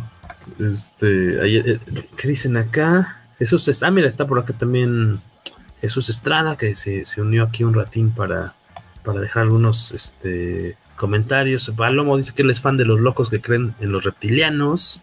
Este, Jesús Estrada dice, Russell Steeple, esta analogía propone la presencia de una tetera de porcelana que orbita alrededor del Sol, entre la Tierra y Marte. Ok. Es para refutar la idea de que es al escéptico a quien corresponde desacreditar las afirmaciones infalsables de, por ejemplo, la religión. Bueno, es que no sé en qué momento iba ese comentario de, de Jesús porque no lo habíamos podido leer al instante. Sí, lo, lo, que pasa es que de repente ha aparecido esta idea de que a veces una forma de, de demostrarles a, a, a, estos conspiranoicos qué tan ridículas son sus afirmaciones es mostrarles que tú también podrías inventar cosas y que no tendrán forma de demostrarte que es falso. Es, es por ejemplo, a, algo similar fue lo que le dio origen al monstruo, al monstruo volador de espagueti, que no, no, no sé si te tocó verlo. No, ese no. Siglo. ¿No, ¿No, sabes lo que es? No, ese nunca había escuchado. Nada más del eh, Mothman, pero no del monstruo no, no, de espagueti. The Flying Spaghetti Monster se, se okay. dio cuando varios grupos religiosos uh, a la vuelta de, del siglo, finales de los 90, principios de los 2000, eh, estaban con la idea de que no había forma que tú refutaras la, la existencia de Jesucristo porque no aplicaba la, la, ciencia ni nada por el estilo. Y a alguna comunidad en línea se le ocurrió, ok, si ese es el caso, pues ahí, ahí te va, te voy a inventar mi religión. Y así nacieron los pastafarians. Eh, literalmente es, es, una masa hecha de espagueti eh, con un par de albóndigas como ojos. Eso es el monstruo de espagueti volador. Y, lo, crearon como si fuera, ok, tenemos apariciones. Y, empezaron a buscar imágenes donde se viera algo que se pareciera a las ilustraciones que hacían. Entonces, por ejemplo, eh, ponían de exhibiciones aéreas. El momento en el que un par de jets hacen una maniobra y de repente aceleran y como queda el, humo eh, que crea una estela así con, un par de ciclos, se vean, aquí se ve perfectamente la imagen del monstruo de espagueti volador. Esto demuestra que existe, se está manifestando para que sus fieles lo crean. Entonces fue como crear una religión falsa para trolear a los religiosos. O sea, si tú puedes inventar algo y dices que es una cuestión de fe, yo también podría hacerlo. Entonces es, es un poquito a, a, lo que se refiere Jesús esta idea, que de repente fue, fue perdiendo fuerza, pero durante mucho tiempo fue, fue bastante divertido, porque incluso ya ves que están estas plaquitas y, que ponen los cristianos con el pez para que se las pongas a tu auto, sí. que quieren la, la, plaquita de metal con la figura del pez. Eh, seguramente han visto sticker, que... ¿no? Uh -huh. de, han visto que hay plaquitas de Cthulhu. Pues así sí, como hay también. las plaquitas de Cthulhu, en alguna Ay, época podemos conseguir las plaquitas del monstruo espagueti volador, que igual agarrabas el, el óvalo central con el que hacían el pez y le, le, ponían así como si fueran muchos tentáculos y el par de albóndigas eh, a, arriba. Entonces era, fue, fue una, una cosa que durante varios años fue bastante divertida. Era, era divertido que cuando encontrabas gente tratando de discutir de religión o decirte que todo tenía que ver con la religión, presentarte como pastafarian era una buena forma de hacerlo salirse de sus casillas. Dice Waco, pastafarismo a ramen. Exactamente, así cierran todas las oraciones. ¿Tú crees en el monstruo de, de espagueti volador? Ramen. Ramen. La historia del chupacabras, claro, sí, también fue algo que tanta gente quiso creer que, que hasta hay capítulos de los expedientes secretos X, ¿no? dedicado al Chupacabras. Y eh, no me acuerdo el, nombre del director, pero yo me acuerdo, igual si les gustan estas cosas así como, eh, vamos, de, la conspiranoia y demás, es una película muy divertida y de, y, pero que por el otro lado, me acuerdo que cuando yo la, cuando la vi, creo que estábamos en la prepa, este, no me acuerdo si nos la dejaron ver eh, en la escuela o coincidió que estaba en un ciclo de cine en algún lado, o, se estrenó en cartelera más bien, y pero que me dejó pensando así como, híjole, y si yo creo que la primera vez de chavito que pensé en que seguramente más de una noticia que había visto en la tele era falsa, te acordarás de Walk the Dog, aquí se llamó Escándalo en la Casa Blanca, ¿no? Que es este con Dustin Hoffman. ¿Quién más está? Dustin Hoffman, eh, Robert, De Niro. y eh, este otro actor que era medio comedia que tenía una serie de bomberos, no me acuerdo cómo se llama. La película es de Barry Sonnenfeld, que es el, ah, director, de, es el director de, de, las primeras dos entregas de, de Men in Black. Exactamente, que es sobre un para, para evitar, para desviar la atención de un escándalo en, Estados Unidos, eh, contratan a un productor de, bueno, este tal cual la Casa Blanca o no sé si la CIA o quién, no recuerdo, contratan a un productor de, de Hollywood que es Dustin Hoffman para que se eh, para que tal cual se, inventen, filmen y demás y, tengan todo el material necesario para eh, para compartir en medios acerca de una guerra falsa, ¿no? ¿Contra quién era? Inventan un país. ¿Es un país inventado? Es un país inventado entre Albania y otras naciones de sí, me acuerdo que tenía que ver con Albania. Y, todo lo este, hacen en, en un set donde, ah, donde se dedican a hacer montañas con pantalla verde. Pantalla montan los tienen a, a, una mujer cargando una bolsa de pan y luego la bolsa de pan la convierten en un bebé con la computadora. O en un gatito, algo así, ¿no? Me acuerdo. Pero está muy, muy loca, muy interesante, ¿no? De cómo manipulan, cómo tienen que crear este producto para distraer la, la atención y pues tener ahí al público interesado en, la, en esta guerra falsa, porque es una comedia de humor negro, diríamos, ¿no? Más o menos. Que este, me quedé pensando, no es este Barry Sonnenfeld, es Barry Levinson, el director, es el ah, director de, de, Good Morning Vietnam. Ok, la, famosa de con Robin Williams, ¿no? Justamente. Fíjate, esa nunca la he visto, me falta es de las que están por palomear. Eh, chequenla, está, creo, creo, no, creo que bueno, seguramente está en alguna plataforma, pero es una película divertida que seguramente los va a dejar ahí pensando un poco. Este, y en, mi caso está. A mí me gusta mucho porque además es un guion de David Mamet, que es uno de, los es uno de los grandes guionistas que no son tan famosos. Y David Mamet. ajá, David Mamet. Y esta la pueden ver en HBO Max. No me digas que no sabes quién es David Mamet. No, no te digo. Es, un dramaturgo, él, él empezó escribiendo teatro después empezó a hacer cine e incluso eh, como director. O sea, empezó como guionista y después se convirtió en director. Es el director de, The Heist, una película de, robos con eh, Jim Hackman, Delroy Lindo, eh, Danny DeVito. Es, es bastante buena. Tiene una película eh, sobre fuerzas especiales que se llama Spartan, con Val Kilmer, que tiene que rescatar a, la hija del presidente que fue secuestrada. Y tiene algunas historias que están adaptadas obras de teatro como Glenn Gary Glenn Ross, que es con, con Alec Baldwin eh, es un, escritor muy, muy bueno. Tiene una historia sobre artes marciales mixtas que se llama eh, Red Belt, también muy, muy buena. Y, en general es, es, uno, uno de esos escritores que eh, es una de las grandes influencias de Quentin Tarantino. O sea, cada vez que dice, no, es que los, los, guiones de Quentin Tarantino y los diálogos, todo el mundo dice, pues es que Quentin Tarantino está tratando de, de convertirse en el hijo bastardo de, de David Mamet y de. Ay, se me olvidó el nombre de, de este novelista es Leona, Elmore Leonard. Son, son los dos escritores que una vez que, le pones atención te das cuenta de que son sus principales influencias, pero, pero e, es un guionista muy, muy bueno y, y también es muy, muy dado a manejar el humor negro de formas muy inteligentes. Dice Palomo que Buenos Días Vietnam está en HBO Max. Ah, pues excelente. aprovecharemos igual que, Igual que Wack the Dog, así es de que ya, ah, Wack the Dog también está en HBO Max, entonces ahí ya tienes tarea, Palomo. Chécate este Escándalo en la Casa Blanca o Wack the Dog. Y tampoco debe haber muchísimas películas de Dustin Hoffman en HBO Max, así que va a ser muy fácil que la tienes. Ah, si trae una peluca muy extraña, esa es Wack the Dog. Y este, chécala, se las recomendamos eh, bastante. Eh, digo, yo de lo que he leído de este, de este cómic que nos sugirió el, el señor Maggi, en verdad sí, me lo voy a seguir este, leyendo sin duda vamos a pedir el, el, primer tomo, eh, bueno, ya de una vez el segundo, digo, el, el segundo TPB, el primero y el segundo. Eh, mm, por ahí nos preguntaba alguien en, cuando subimos la notita de que, bueno, el posteo de que iba a tratarse de esto, este episodio, dijeron, ay, ojalá salga a la venta en México, ojalá alguna editorial luego se, la juegue y la publique en español. Sé que existe en español de España eh, por parte de Norma. Eh, no sé si eso dificulte que exista, que, la traiga alguien más, pero pues, sería una lectura interesante aquí para los fans eh, comiqueros de este lado de por acá Waco me está Waco perdón Beto me estás compartiendo algo ¿qué es? es una ah y ahorita se los vamos a mostrar el, monstruo de espagueti volador. Como que no lo conoce si, fuera uno de nuestros escuchas más ya jóvenes lo quería pero ya, sí como la imagen ahorita que me estás mostrando esta este ya creo que la había visto alguna ocasión Obviamente se la van a perder quienes nada más están escuchando el, episodio, pero bueno, es un plus de haberse quedado aquí un ratito con nosotros. ¿eh? Ah, lo pueden buscar en inglés, Flying Spaghetti Monster. Este, digo, ah, eh, lo que he leído al momento de, la, de esta serie, muy, muy entretenida, este, te pica, el arte está así precioso, este, incluso eh, los dos números que me tocó leer con esta artista invitada, muy bonitos también, o sea, es, otro tipo de dibujo completamente distinto, como decía Beto, más hacia lo cartoony, eh, sí saca un poquito de onda porque no es lo que estabas leyendo antes, pero es en verdad bonito, ahí está el monstruo volador monstruo volador de espagueti. Un monstruo de espagueti volador. Ahí este, Flying, Spaghetti Monster. Y se veía como FNCM. Parece como un este caracol con dos bolas demasiado grandes. Son, dos albóndigas y espagueti. Exactamente.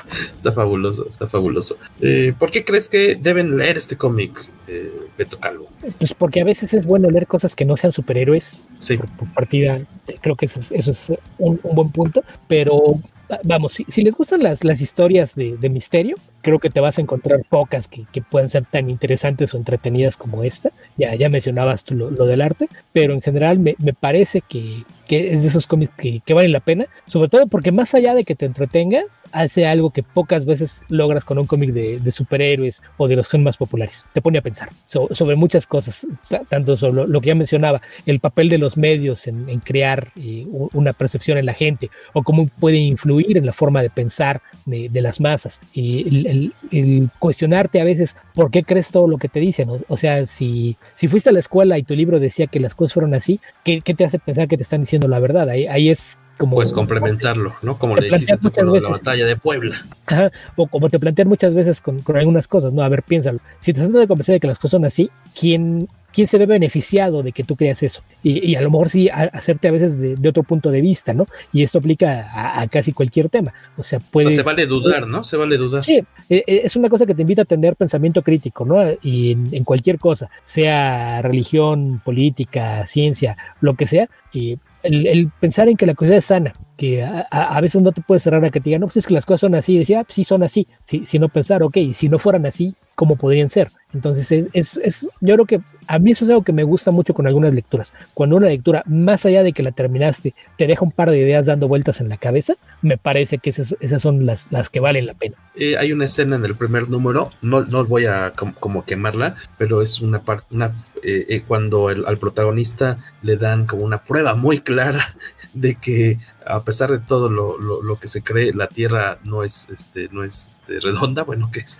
que es plana. Hay una cosa que él, eh, de la que él es testigo, que está bastante locochona, este, y que aparte visualmente está resuelta de una forma muy, muy bonita. Y eh, lo que tiene que hacer el Departamento de la Verdad para ocultar esa, esa, eso que se está convirtiendo en verdad, o, o esa mentira que tanta gente creyó que ya se convirtió en verdad. Es bastante eh, también este, radical la forma en la que tienen que actuar para evitar que esa nueva verdad se, se propague o se difunda. Eh, en verdad, yo creo que, como decía Beto, el, el, que lea el primer número y que no se enganche, de plano, ah, no, no es que esté mal, ¿no? No, no, es, no, es, no es que no le gusten los cómics o lo que sea, pero si de plano el primer número no te enganchó, ya ni le sigas, ¿no? Porque en verdad está muy bueno, pero a lo mejor no es la temática que te, que te gusta, o a lo mejor incluso si cuestiona algo que tú crees o, con lo que estás este, a gusto, este, que no, que no, no, estás interesado en buscarle como otra explicación, este, eh, tal vez lo, haga que lo dejes de lado,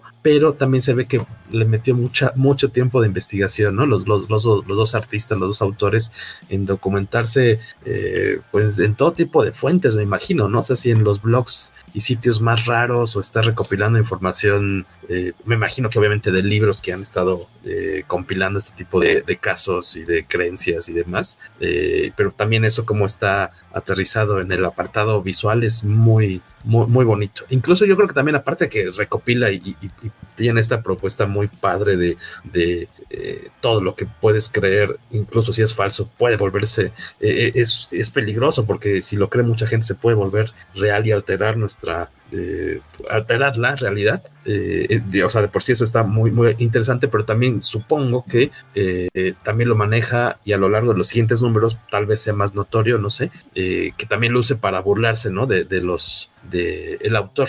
Tinyon, o sea, que no solamente lo, ponga como pareciera, bueno, en ciertos momentos se ha creído esto y estas creencias o estas mentiras se han propagado en, en, en medios de comunicación, pero me imagino que de repente también es como para meterles ahí una, un codazo en las costillas de repente a quienes han apoyado esas, esas creencias, ¿no? Porque no puedes estar leyendo decenas y decenas de teorías locas sin que de repente digas, no, es que esto de plano sí está muy mafufo, supongo. Eh, eh, es que ahí el, el, problema, por eso decía un poquito lo de la, la influencia de medios, uh -huh. que, que, tienes casos muy, muy particulares, sobre todo en la sociedad americana. O sea, esta idea de, de que hay gente que solamente ve Fox News y si lo hizo Fox News es cierto, y si no y salió ahí, no es verdad, uh -huh. y, y, es una perspectiva, y, y, ya están convencidos de que cualquier cosa que vean en cualquier otra cadena de noticias, sea uh -huh. eh, NBC, CNN, son mentiras eh, o información procesada, eh, creo que te lo hice un, poquito, ¿no? Porque tú dices, no, ¿en qué momento se vuelve una, una mentira que, que, ya no puedes creer? Es como estaba viendo que, que uno de, de, los principales eh, conductores de, Fox News, al parecer ahora está eh, impulsando por ahí un culto que invita a, a, los hombres a que para que sean todavía más viriles y machos de verdad, eh, se bronceen los tanates. ¿En verdad? Sí, eh, yo primero vi las imágenes y pensé que era chiste y de repente empecé a ver repeticiones y luego pedacitos de videos y fue de, ok, sí, sí creo que, que, que este tema de, de, de, lo del lavado de, de, cerebro sí, sí ya tiene un nivel que, que sí, sí de repente es de, miedo. O sea, si no, si no el lavado de cerebro va acompañado del, del bronceado anal, como sí, se ha puesto de moda, ¿no? Que no sí, es, no, bueno, y, es bronceado, es asoleado. No, y, y, de repente ves la, las fotos tienen una, una, máquina que es un, un, pilar que va al suelo con, con la lámpara de bronceado. Entonces ves a, a, a, a, los hombres desnudos así, parados enfrente de esta cosa y viendo al cielo y con los brazos en alto. Y, no, por Dios, o sea, ¿qué, qué, qué diablos estoy viendo? Pero, pero sí, digo, te, te quedan de dos, o, o, o, te ríes o piensas en que es una historia de horror en potencia. Mira, estamos mostrando una imagen que me pasó Beto. Eh, aquí en, lo en, la, en, la, proyección, al menos en el sitio, bueno, ahorita en la, en la transmisión en vivo, por lo que veo es otra página de arte de, de este mismo eh, del lo, autor, lo que les ¿no? decía, que de Martin Simmons. su estilo varía mucho de uno a otro. Nada no que recuerdo, ver, ¿eh? No recuerdo si hizo algo intermedio entre, entre Department of Truth y esto es una miniserie que se llama Friendo, que publicó a través de, ah, no, no sé si esta fue en Bolt o en Aftershock, pero... Nada, no, jamás sabría que es la misma persona, qué bárbaro. No, digo, yo, yo cuando vi el, el anuncio, yo he visto otros cómics que tienen un estilo que tampoco es lo, lo, mismo, pero podría ir un poquito más relacionado porque por ahí tiene un, una co-creación con Joe Hill en un cómic de, de, terror, obviamente. Ajá. Entonces, sí, sí, era un estilo más oscuro. Entonces, más bien, yo había visto el otro, el que hizo con Joe Hill, luego vi este de, de Frendo, dije, ah, pues mira, qué, qué, qué padre que sea un artista que, que sea versátil, y luego vi Partners y dije, ok, esto es más versátil de lo que yo creía, es, es, uno de un puñado de artistas que me he encontrado por ahí, que de, de proyecto a proyecto vaya a su estilo y hacen cosas totalmente distintas, entonces sí, sí es uno de esos artistas que, que vale la pena que le echen un ojo a su trabajo. Y lo que decías tú, que nada más te ha tocado ahorita de como dibujante invitada a Elsa Charretier, van varios artistas que han hecho cosas, por ahí muchos fans de Batman ahorita le, le están echando muchas porras a, a Jorge Fornés, que es así como que quizás el más grande imitador de David Mazzucchelli que hemos visto en mucho tiempo. Eh, Jorge Fornés también dibujó un número de, de, Department of Truth, aparte de Tyler Boss y, y varios otros dibujantes. Que Yo le, sí le voy a seguir la pista, está bastante sabroso este, este título. Gracias a Iván, dice saludos a Dometo y a Frustrado Alcántara, que hablaba así como, como todo, así como se le quebraba la voz a Frustrado Alcántara. Era el reportero, ¿verdad? Era el reportero que le, todo le salía mal en el Wiri Wiri. Sí, eh, que, si, que, que, este episodio este, va a ser bloqueado por la C. Dice, gracias a Beto, a Beto Calvo, dice Beto Palomo, por lo de y por lo de Ignacio Zaragoza. No, no, no, no, importa, nada más va a salir algún funcionario oficial a decir que él tiene otros datos, no pasa de eso. Esa es la respuesta oficial de cajón. Exactamente. Oigan, gracias por haber estado aquí un ratillo. Este, no, no, no, ay cabrón, se cayó mi gato de repente de la, de la nada. Este, no, no dejen en, en saco roto, no pongan. En saco no roto. echen. Echen, echar, no echan en saco roto eh, la recomendación de meterse al sitio de Image, leer el primer número gratis. Eh, déjenme de una vez más, hasta le estamos poniendo aquí el, el, el link aquí para que se quede para la posteridad, eh, aquí en los comentarios. Y eh, échense el primer número, yo creo que va a ser de, del agrado de, de, varios de ustedes, tal cual seguramente se van a clavar y que van a querer más de esta, de esta serie, que como decía Beto, pues todavía no termina, van 17, 18 números, es una serie mensual, me imagino. No, ¿verdad? No puede ser mensual si apenas lleva sí, 18. No, lleva 18 y se lanzó hace poquito más de mes y medio. 2020, no, pero salió en 2020, ¿no? La serie. Era para que tuviera como veintitantos números ya, ¿no? O sea, debe haber habido una pausa en algún momento. Este, por la pandemia, me imagino también que debe haberse desfasado un poco la publicación. Salió en septiembre. Lo, lo que pasa es que se toman descansos después de cada arco. Ah, okay. eh, vamos a ver en el sitio de Image. Eh, salieron los números, los primeros números son septiembre, octubre, noviembre, diciembre, enero, febrero, marzo, abril, eh, mayo, junio, julio, agosto, septiembre. Todo corrido, un año corrido. Ahí va. Hasta el número 13 es, son exactamente 13 meses, de septiembre a septiembre, 13 números. Ahí Ajá. se toman un, un, espacio de poquito más de, de mes de descanso y luego son diciembre, enero, febrero, marzo, ahí hay otra vez un salto. Mayo eh, es el, el, que viene, mayo de 2022 saldrá el número 18 y están programados para junio y julio lo, los siguientes dos. Entonces, pues sí, sí, o sea, salió en, en, 2020, pero a finales, entonces cumplirá dos años hasta septiembre de este año. Entonces, si, si fueran dos años corrido, en teoría en el, en, tendríamos que tener el número 24 para septiembre, cuando en septiembre vamos a tener probablemente el 22. Entonces ha sido prácticamente mensual, Jorge. Sí, no, no, no va, entonces no va tan desfasado. Sí, o sea, dices 2020, pero, pero sí, finales de 2020. Finales de 2020. Estamos todavía en la primera mitad de 2022, entonces poquito más de año y medio, tenemos 17 números, entonces sí, creo que tienen un, desfase por ahí de, dos meses, que para lo que era la historia de Image, no, no es Rob Liefeld haciendo cuatro cómics en un año, no es Todd McFarlane de si lo hace alguien más sale al mes, si no, saber pues, cuándo lo acabo. Entonces, no, estos son autores responsables. Y este, pues ahí igual si tienen alguna recomendación de otros materiales que tengan que ver, o cómics, o, películas o series que recomienden así como con este tipo de, de temática de, de, conspiración, pues ahí por favor compártanla para, para entrarle más a esta, esta cuestión. Ya se están despidiendo por ahí Rogelio Fortanel, Palomo, ya también es hora de, de la cena y de despedirse. Les agradecemos a los que estuvieron por acá, en este lado. Tentativamente, la idea sería que la próxima semana platiquemos de Doctor Strange, que se estrena el miércoles y que por lo tanto grabáramos el jueves viernes. Ya nos vamos a hacer el, consenso aquí en, en, el podcast Comicase para ver este, quiénes pueden ver la película y quiénes le entran para, para grabar el, el, el, siguiente episodio. Y pues lo más seguro es que en, el, en, la siguiente ocasión, como les decía, platiquemos de esta nueva cinta que a mí se me antoja mucho por el lado de Sam Raimi. Este, seguramente promete ser un gran espectáculo, ¿no? Ah, y mira, ya que no vamos a tener noticias en al menos un par de semanas, sí. y ya, ya comentábamos esto de las series que nunca sabes qué va a pasar con ellas, pues una que sí se sabe que ya está en producción y pues habrá al menos una temporada, una serie basada en Grendel de Mal Wagner. ¿Pero está ahorita en proyecto o ya está más avanzada? Eh, pues ya la anunciaron. O, o, sea, ya es Netflix, está haciendo una serie. Ah, okay. ah entonces sí, es probable que sí salga. Mira qué bien. O sea, a lo mejor no pasa de la primera temporada porque pues, ya sabemos que, que son raros, pero, pero por lo menos va a haber una temporada de una serie de Grendel. ¿Cuándo salió esa nota hoy? Y ayer. Matt Wagner estaba tan contento que ya hasta está en Twitter. No, no tenía Twitter. Twitter. Literalmente abrió su Twitter para compartir unas portadas y, y, ya después de que puso unas portadas de, de las nuevas ediciones ómnibus de Grendel que van a lanzar justamente para, para que coincida con toda claro. la, la, campaña de, de, lanzamiento de la serie de televisión, dijo, por cierto, eh, Grendel, próximamente serie de Netflix. Entonces probablemente incluso ya vaya avanzada. Y lo cual es bueno porque seguramente esperamos también que, eso, como decía Beto, ya están eh, programándose pues reediciones del material y ojalá también por este lado, no sé qué tan fácil sea que en, en español o en México veamos que alguien aborde esas historias que, que, para que también lleguen a mayor, a un número mayor de lectores, ¿no? De este lado de, del charco. Sí, pues ahí, la cosa es que, ya ves que de repente le, sacan mucho a meter títulos nuevos, entonces pues yo, yo no me hago ilusiones, pero pues, a ver. Fue una buena noticia en casa de Beto Calvo, entonces. Pues, pues no, no, no, no, sé si fuera noticia en mi casa, pero al menos a mí sí me dio gusto. Y, en tu cuarto. Y conozco al menos a otras dos personas en México que también, un, saludo por ahí al, buen Mudo Vázquez, que eh, creo que mm. es el, único otro fan recalcitrante de Grendel en México que conozco, pero pero pues sí, al, menos a, quienes somos fans de Grendel sí nos, nos agradó la noticia. A ver qué tal. Pues nos vemos por acá la próxima semana. Esperemos que se puedan sumar y que tengan chance de ver esta cinta en su estreno para que nos den su opinión, compartamos qué nos gustó, qué, no, qué, qué sí le salió, qué no le salió y pues que pasemos un buen ratillo eh, la próxima semana en otro episodio más del Vámonos por ahí, Beto Calvo, del poderoso podcast. Mi Exactamente, señores. Muchas gracias por haber estado por acá. Cuídense. Bye.